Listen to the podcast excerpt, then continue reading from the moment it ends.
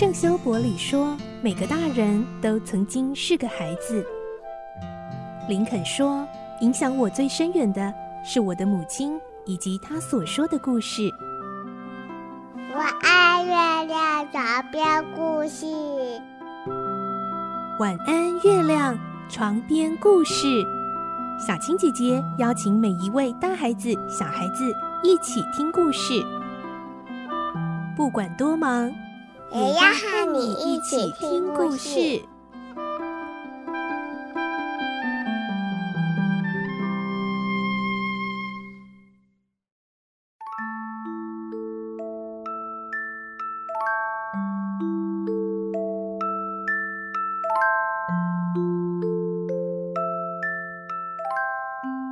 晚安，欢迎你和我们一起听故事。我是小青姐姐，我们继续来听孤雏类的故事。今天是二十四集。上一集我们听到，比尔一大清早就带着奥利弗长途跋涉，来到了一个河边的屋子。今天我们会听到，在屋子里还有比尔其他的同伙，他们要奥利弗来偷窃。奥利弗抵死不从，最后会怎样呢？来听今天的故事。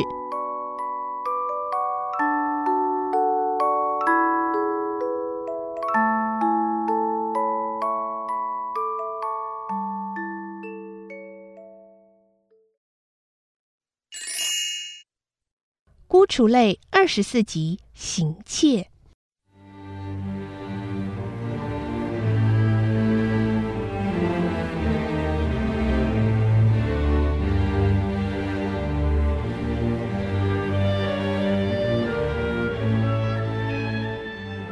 呀！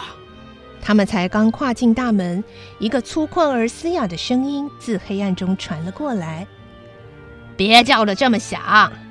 比尔随手关上门，把灯点上，杜比。比尔，是我啊，我是巴内，不是杜比。同一个声音这么说。啊，是吗？太暗了，我看不清楚。比尔说。那杜比怎么了？他在后面睡觉。巴内说。叫他起来，老子大老远从伦敦赶来，他竟敢在这儿睡大觉。比尔嚷着，狠狠地踩着快要腐朽的地板，走进里头的房间。巴内，快点灯啊！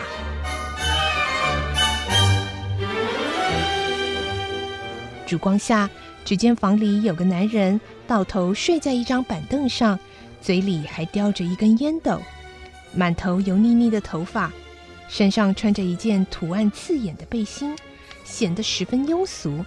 这个人正是在酒店里当酒保的杜比。呃，欢迎！杜比似乎没有睡着。当比尔他们进来时，立即跳起来。我还以为你不来了。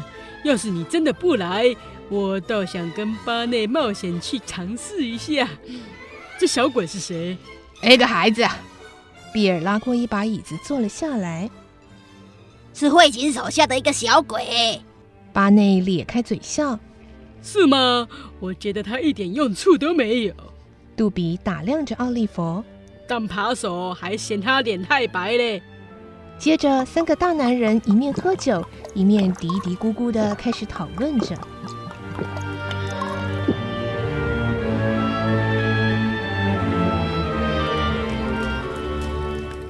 奥利弗静静的坐在壁炉旁，啃着一块坚硬的面包。不久便昏沉沉的进入梦乡，梦中他去到遥远的地方，那里有阴森森的坟场。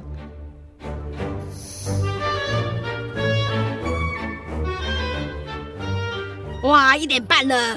不知谁在喊，声音惊醒了梦中的奥利弗。奥利弗连忙起身，看见比尔和杜比头上各围了一条黑围巾，穿着大衣。正积极地把手枪、麻绳及其他小工具塞进大衣口袋里。杜比，一切都准备好了吧？比尔问。全都准备好了。杜比回答。走。比尔牵着奥利弗的手，对巴内说：“你可不准在家里睡大觉、做白日梦啊！”知道啦。巴内说：“赶快动身吧。”三人离开屋子后，巴内从屋里把门拴起来。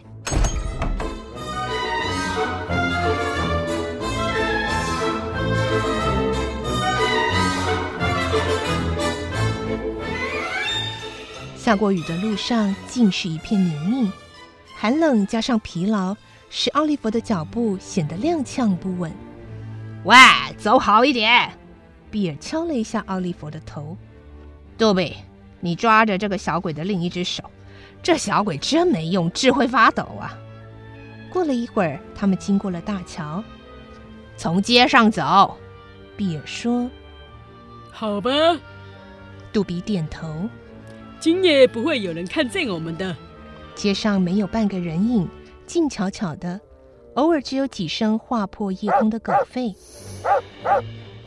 他们匆匆通过小镇后，远方教堂传来两声钟响。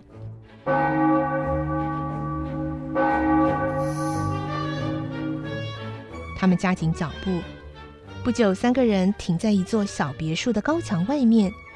还没好好喘上一口气，杜比就往上一跃，攀上墙头，向墙里窥探。好了，杜比说：“把小鬼拖上来吧。”奥利弗还没看清楚四周的环境，比尔已经把他拦腰抱起，高举给杜比。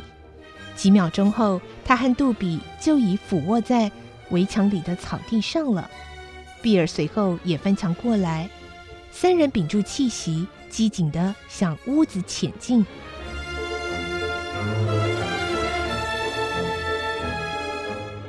至此，奥利弗才明白，他们此行的目的不是窃财，便是害命。他打从心底不由自主地发出一声恐怖的叫唤，两眼发黑，额上冒出一颗颗豆大的冷汗，两脚站不稳地跪倒在地上。赶快站起来！比尔掏出手枪。要不然，老子一枪打死你这没用的小鬼！求求你，让我走吧！奥利弗抱着比尔的腿哀求道：“要不然，取走我的性命好了。”好，老子成全你！比尔将食指伸入扳机圈，奥利弗紧闭着眼睛，心想：一切就要结束了。千钧一发之际，杜比快速的冲上来，手一挥，把比尔的手枪打落在地上。你疯了？怎么能在这里开枪？杜比回过身，捂住奥利弗的嘴，低声威胁说：“小鬼，要是你再多说一句，我就赏你一钱，那可是一点声音也没有的。”于是两人合力把奥利弗拖到一个小窗子下面。比尔，你去把窗门撬开。”杜比说，“然后我把这小鬼从窗口塞进去。”比尔拿起扁钻，小心地撬着窗子，撬开的小窗口正好可以让奥利弗瘦小的身体钻进去。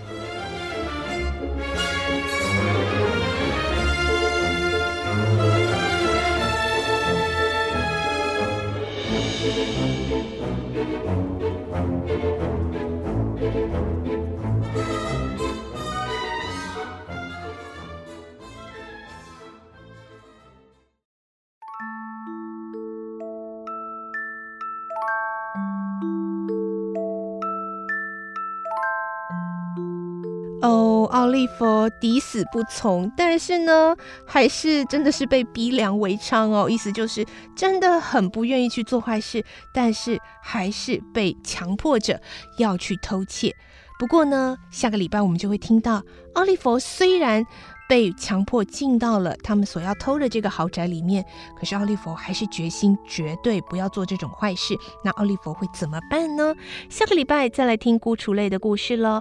明天是我们的绘本时间，记得来听绘本故事。我是小青姐姐，祝你有个好梦，晚安，拜拜。小朋友要睡觉了。晚安